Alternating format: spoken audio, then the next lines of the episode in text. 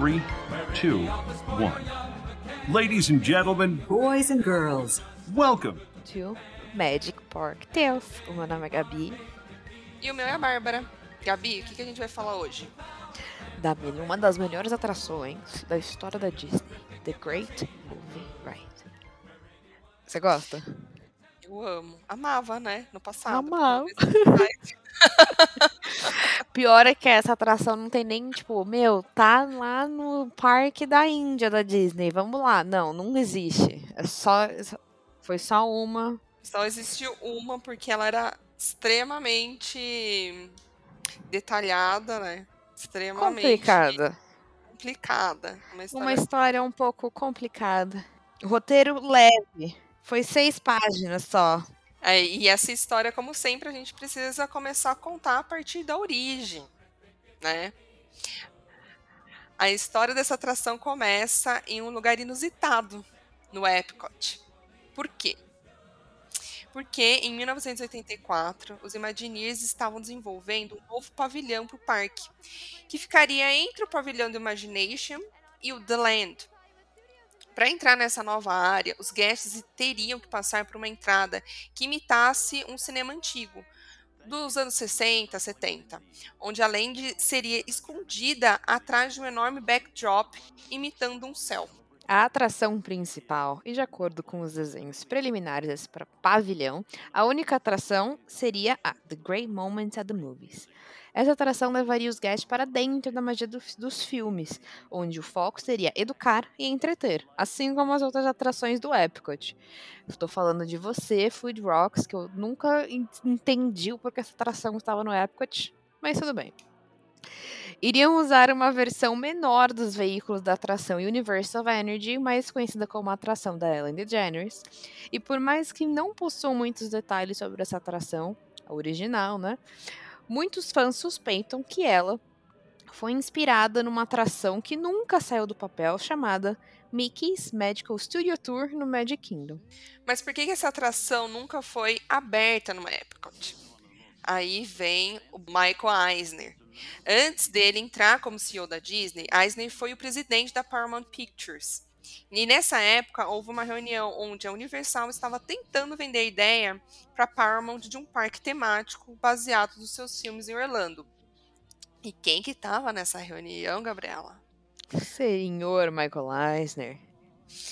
É, isso aí nunca foi confirmado, né? Mas, então, quando os Imagineers apresentaram para ele essa ideia, ele voltou para o passado e achou essa ideia maravilhosa e assim poder competir diretamente com a Universal agora, pois o parque já estava aberto nessa época. Ele pediu para que essa atração virasse um parque por completo. Qual seria a ideia desse parque, Gabs? Ela seria sobre filmes e televisão, onde os mesmos até poderiam ser gravados nos estúdios dentro do parque. Só que havia um pequeno problema para combater a Universal. Eles tinham um catálogo extenso de filmes para o seu parque, que a gente já conhece, se você conhece a Universal, né? O Tubarão, o Back to the Future, querido Back to the Future, ET, Jurassic Park e muito mais. E a Disney, em relação a filmes live action, não tinha muita coisa, eles eram muito bons em animações. Como eles sabiam que o parque não podia ser só focado em animações, eles tinham esse problema. O Eisner sabia que precisava de ajuda de um outro estúdio para fazer esse parque ser um sucesso e assim conseguir o direito de outros filmes para suas atrações. E foi aí que nasceu a parceria entre a Disney e a MGM Studios. A Disney aproveitou o fato de que a MGM, na época, estava com mais de 300 milhões de dólares de dívidas e fechou um contrato, em 1985, com duração de 20 anos, que iniciaria em 1988. Super a favor deles pela MGM estar desesperada por dinheiro, indo à falência. Agora, a Disney teria direito à logomarca da MGM, o nome e os IPS, Investment Policy Statement, do parque. E como que a atração nasceu? Bom, o nome original continuou como Great Moments of the Movies, MGM Disney, bem criativo. Os Imagineers descreveram a atração como uma atração, uma ride sobre romance e os melhores momentos de filmes clássicos pela história do cinema até o presente. Era para ser uma atração que começava passiva e virasse uma aventura. A construção do parque e dessa atração começou em 1987 e logo mais o seu nome também foi alterado para The Great Move Right. Ela, fica...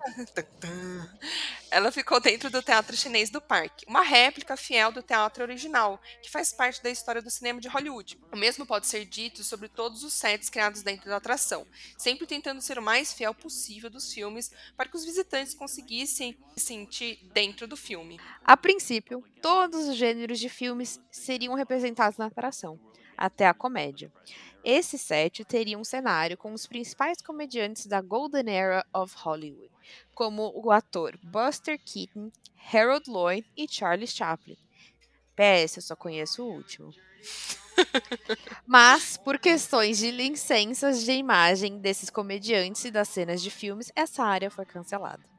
No dia 1 de maio de 1989, o parque Disney MGM Studios foi aberto ao público e assim a atração também foi inaugurada. Vários atores e atrizes participaram da celebração e até marcaram suas mãos no cimento da frente da atração, onde você consegue visitar ainda hoje, apesar da Great Move Ride ter fechado, o teatro chinês ainda está lá. Você pode encontrar as mãos do Mickey, mãos e pés do Mickey, da Minnie, do Caco, Roger Rabbit, do C3PO, R2D2, Dick Van Dyke, do Mary Poppins, Angela Lansbury, Mrs. Potts, do Da Bela e a Fera, Senhora Potts, Robin Williams, Audrey Hepburn e Beth White. A experiência começa quando você entra no teatro, que também é recriado como original. A fila leva os guests por vários displays com itens icônicos de filmes, que eles chamam de movie props como, por exemplo, o piano de Casablanca, sapatos vermelhos da Dorothy, entre outros. E conforme os anos foram se passando, esses itens também sempre foram alterados para filmes mais atuais. Após essa parte, os guests eram levados para uma sala de cinema, onde passavam pedaços desses filmes antigos. Em seguida, você entra na plataforma dos carrinhos, que imita o soundstage dos anos 30. Bárbara, você sabia que a quantidade de carrinhos usados alterava a sua experiência na atração? Não. Se fossem dois carrinhos, era uma experiência. Se fossem quatro, era outra. A gente vai explicar melhor daqui para frente. O primeiro set foi inspirado na cena de balé aquático do filme musical de 1933 chamado Footlight Parade, onde os manequins de mulheres rodavam enquanto suas águas espirravam para fora. Porém, logo após a atração for aberta, os manequins pararam de rodar, porque o peso da rotação com a água abriu uma rachadura na fundação do teatro. Então se ligaram esse efeito, senão via um efeito caput, né? Engenheiro efeito... bom, viu? Os Imagineers nessa época, gente. o efeito da água também foi logo desligado, porque estava inundando o caminho do carrinho. No lugar desses dois, colocaram uma tela quase transparente por cima para proteger. Não foi o engenheiro que fez o Piratas do Caribe, com certeza. Não, porque, tá vendo? Nunca tivemos esse problema no, no Piratas. por favor. A próxima era a cena icônica do filme de Singing in the Rain, que aliás eu amo esse filme, seguida também pela cena dos telhados do filme Mary Poppins. Começava em seguida a parte dos filmes de gangster, com o animatronic do ator James Cagney, conhecido muito bem pelo filme de gangster Public Enemy.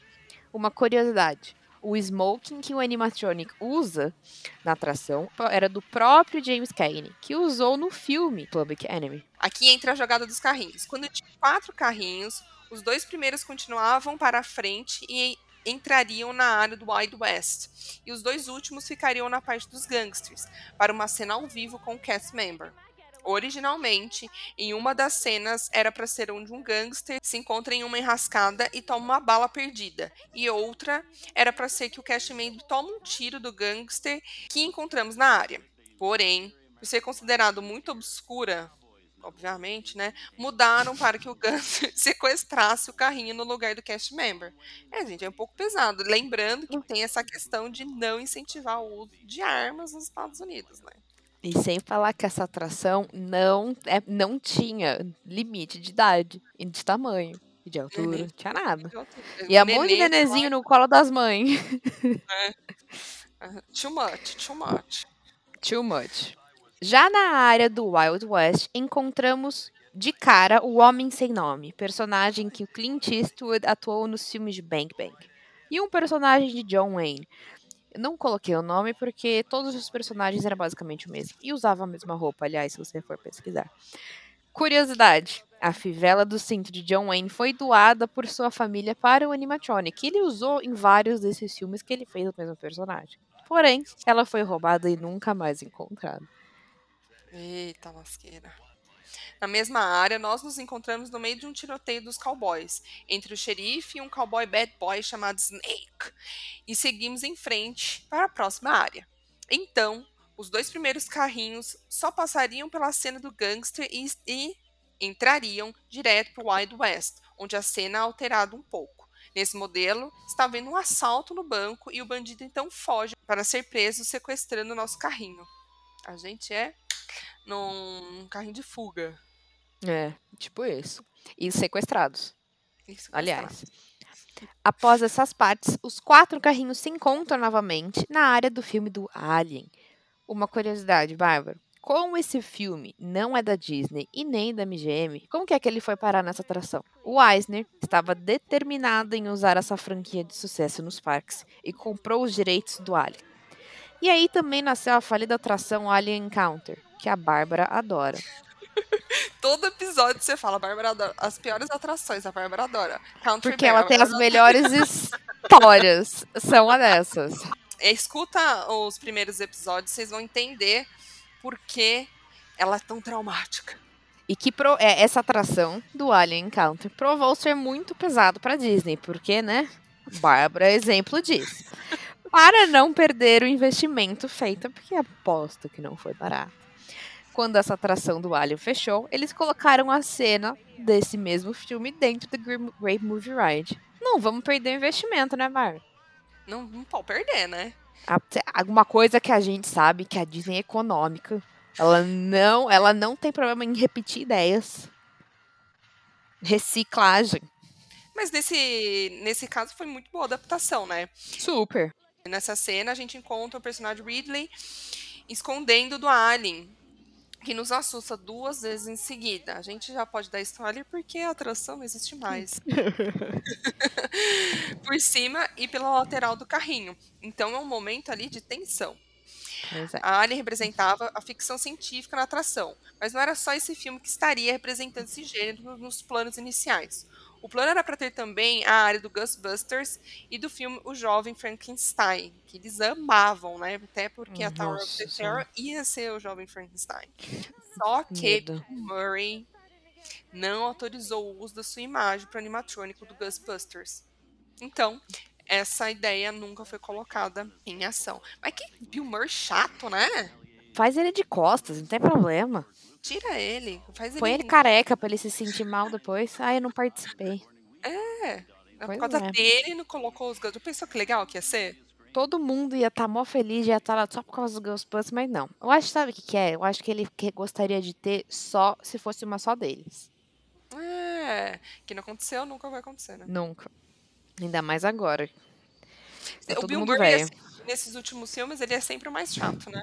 Ele Os sempre é um mais mais chato. Então, ele tá retratando muito bem a chatice. A próxima área que entramos é a parte do Indiana Jones, que imita uma cena do filme Raiders of the Lost Ark. Curiosidade, bah, nos hieroglifos dessa cena, que, que tá como se estivesse dentro do Egito, dentro de uma pirâmide, nós con- conseguimos ver o R2-D2, conhecido como R2-D2, e o C-3PO, C-3PO. Nos planos iniciais dessa área, a cena dos esqueletos, que é logo em seguida, que eu sempre morri de medo quando eu era criança, era para ser algo bem mais elaborado. Já pensou se foi mais elaborado que isso? Meu Deus, eu ia morrer. Inspirado no filme Indiana Jones and the Lost Temple.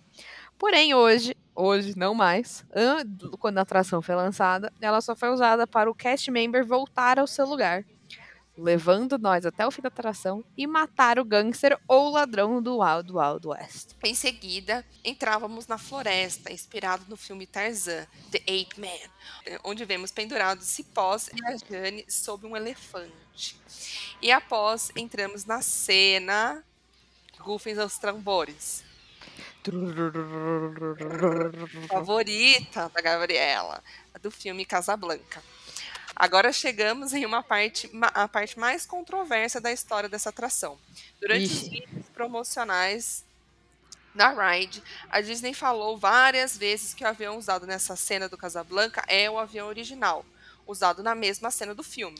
Porém, anos depois, com o lançamento de vários livros, foi descoberto que essa cena do filme foi gravada em um estúdio da Warner Brothers. E o avião é falso, apenas um recorte de madeira. Que beleza, hein, Disney? Putz, levou. Passei a vida inteira falando, eu vi o avião do, do Casablanca. Descobri fazer Eles esse melhoraram, roteiro. né? Eles melhoraram. Descobri fazer esse roteiro. Que feio. No filme, para dar a sensação de que o avião era maior do que o próprio recorte, eles fizeram uma coisa que a mesma a própria Disney faz, aquele jogo de perspectiva. Eles contrataram pessoas com nanismo para figurantes. Você acredita? Ainda tem gente que fala que o avião foi realmente usado no filme, só que em outra cena, mostrada na continuação dessa cena, quando eles o a Ingrid Bergman entra no avião e vai embora e deixa o cara lá triste e eu chorando. Porém, a verdade ninguém sabe. Enfim, o avião da atração, se ele é real ou não, ele era tão grande pro set, eles tiveram que cortar ele no meio para caber no palco. E a outra metade, Disney sendo a pessoa mais sustentável, foi enviado pro Magic Kingdom para usar de decoração no Jungle Cruise. Ai, gente. Só Bom, Disney, pelo né? menos eles, eles sabem gastar o, seu- o dinheiro deles, né? Eu fiz um Pois é. avião inteiro. Então eles sabiam que não era, né? Porque se soubesse que era do filme de verdade, você acha que eles iam cortar no meio, Gabi? Não, se, se fosse de verdade, se tivesse que cortar no meio, eles mandariam esse outro pedaço para algum, algum museu, Não podia. alguma outra coisa. Exatamente. Que eu, não, e aliás, se não dizem que vocês não conseguem nem mais ver, porque tá tão grande as, as plantas. Você não vê mais o avião. O avião caído, né? Não me lembro. É, você foi, ele foi, ele foi engolido pela natureza. Onde assistimos uma cena do filme Fantasia. Fantasia, como diz a. Panteja. Uma curiosidade desse trecho da atração. Ele era origi- originalmente construído para um outro propósito, o Mágico de Oz. Iria imitar a cena do tornado com a música icônica no fundo. Entramos então no Mudkin Village, igual do filme do Mágico de Oz, onde vemos que a casa de Dorothy caiu sobre a Wicked Witch of the East, a bruxa má do leste. Os Munchkins começam a sua celebração, celebração que você chegou, porém são interrompidos pela Wicked Witch of the West, quando ela grita com a gente. Que grita. Que grita com a gente. Aquela mulher grita. E, ó, um adendo. O animatronic dessa da Wicked Witch of the West é, foi um dos animatronics na época mais tecnológicos que a Disney já tinha feito. Seguimos então para Yellow Brick Road. Como que é que eles falam? Follow the Yellow Brick Road. Follow the Yellow Brick Road.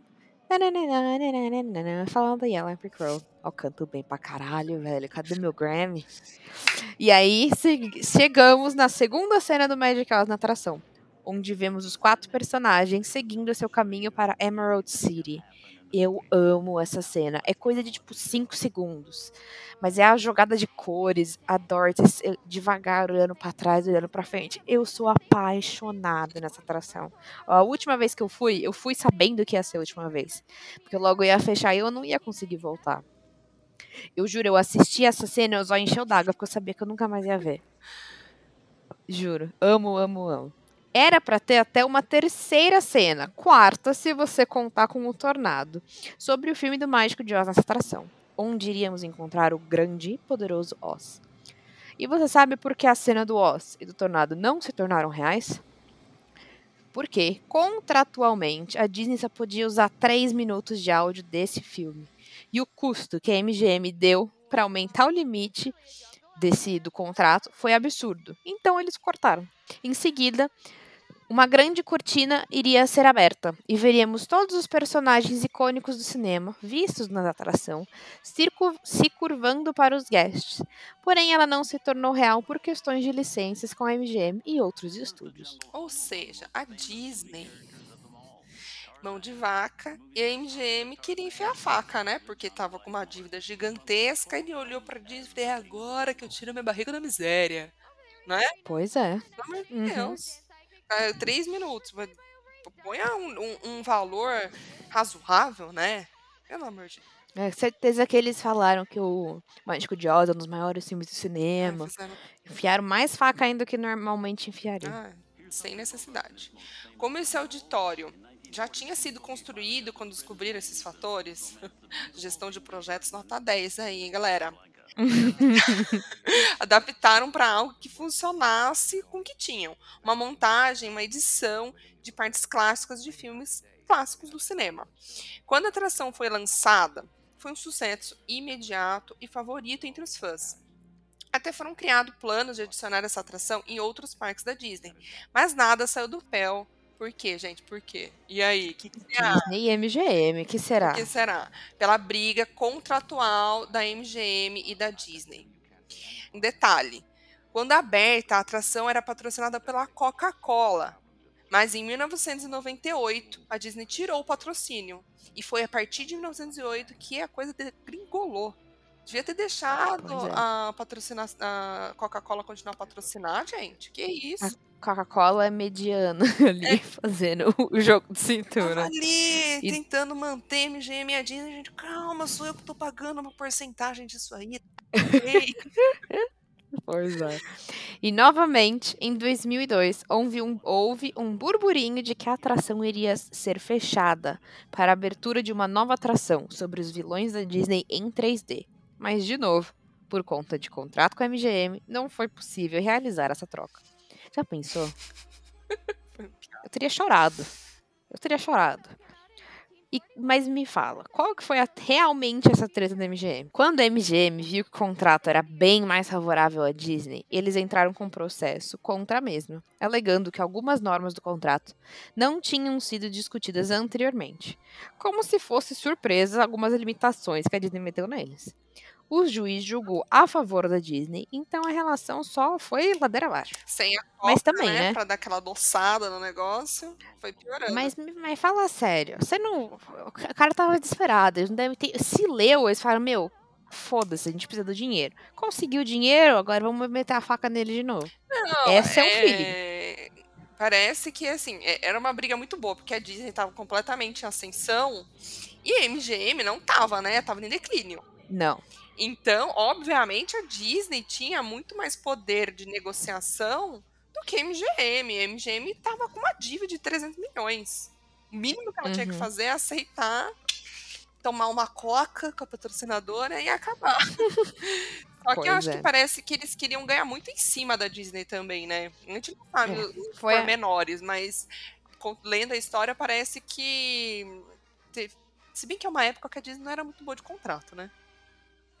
É, Michael Leitner era uma pessoa. com- Ela era, ele era muito bom em negociação, mas ele era uma cabeça muito dura. É, então. Muito Não dura. tinha um jogo de cintura. Não, não tinha. A partir de 1999, a Disney começou lentamente a remover o nome da MGM do parque. Foi lá colocando embaixo do tapete. Do, ar- é, do arco clássico da entrada até as artes promocionais, usando apenas Disney Studios.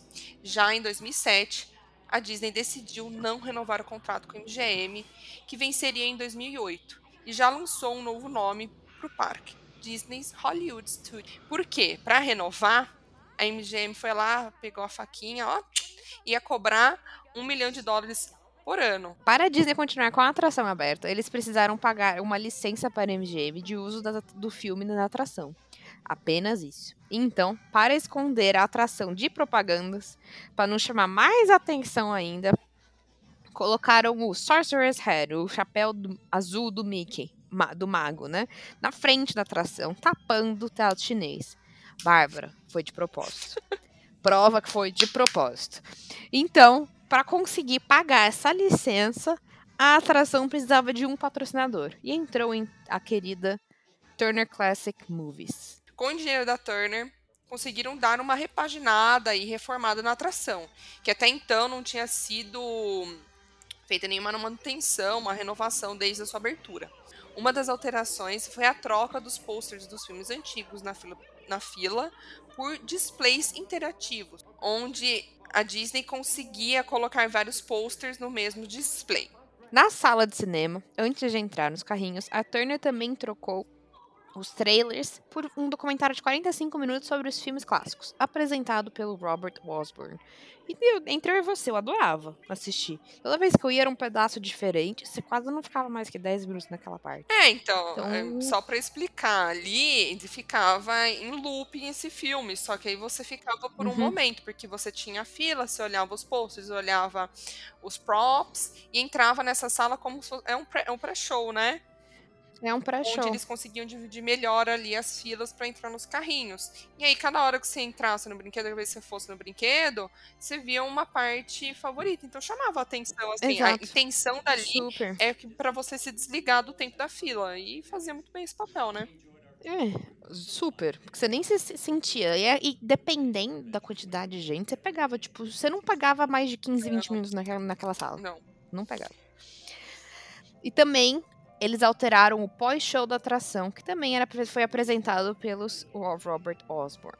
Uma alteração que foi uma das maiores reclamações dos fãs foi a adição de uma gravação automática durante a, durante a atração, na voz do Osborne, o que diminuía a sua imersão na atração. Antes você ouvia a música do filme e se colocava lá dentro. Depois você apenas ouvia fatos sobre o mesmo. Enfim, quando chegou no fim do contrato de três anos com a Turner em 2016, a Disney, novamente, resolveu não renovar o contrato. Em julho de 2017, na Disney D23, foi anunciado o fim dessa atração para ser substituída pela Mi- Mickey Minnie Railway Runway, aberta em março de 2020. E eu nunca fui. Na plena pandemia.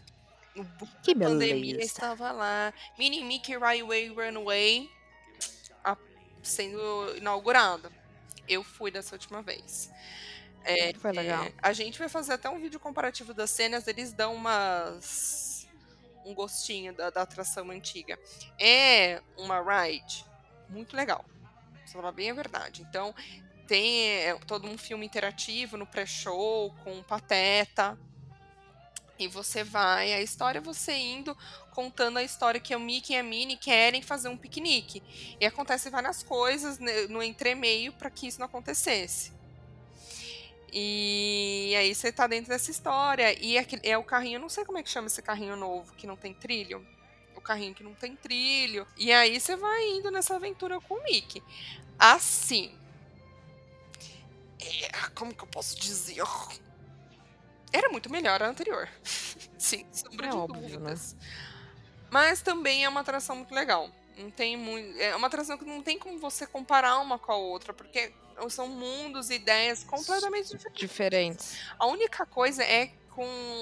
Eu não sei você, Gabi, mas eu acho muito feio o Mickey atual. O desenho do Mickey atual. Eu também. O Pateta, Eu então, pelo amor de Deus, o que eles fizeram com o Pateta, Gabi? O Pateta ficou horrível. um, um caipira mal cuidado, com os dentes tortos, escuro, sabe? Eles tentaram fazer uma versão mais pop, mas. Ai, não gosto, não. Ai, muito feia, muito feia. Uhum. É, então é com esse pateta. Então quem é o quem que dirige aí ó, o trem, que é um trenzinho na história, Uhum. que é praticamente um, vai, 80% do tamanho do anterior, é o pateta. Então ele aparece na janelinha, fica conversando, tal.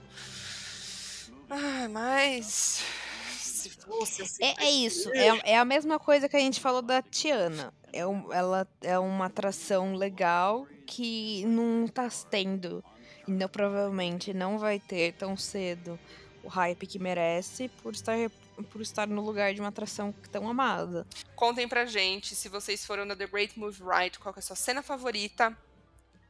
Se você Se você ficou feliz com a mudança, Se né? você ficou feliz com a mudança, se você já foi no Mickey Mini Railway Runway, se gostou dessa mudança, se gostou da atração. E qualquer dúvida, a gente tá aqui, mandem por e-mail, Instagram, TikTok.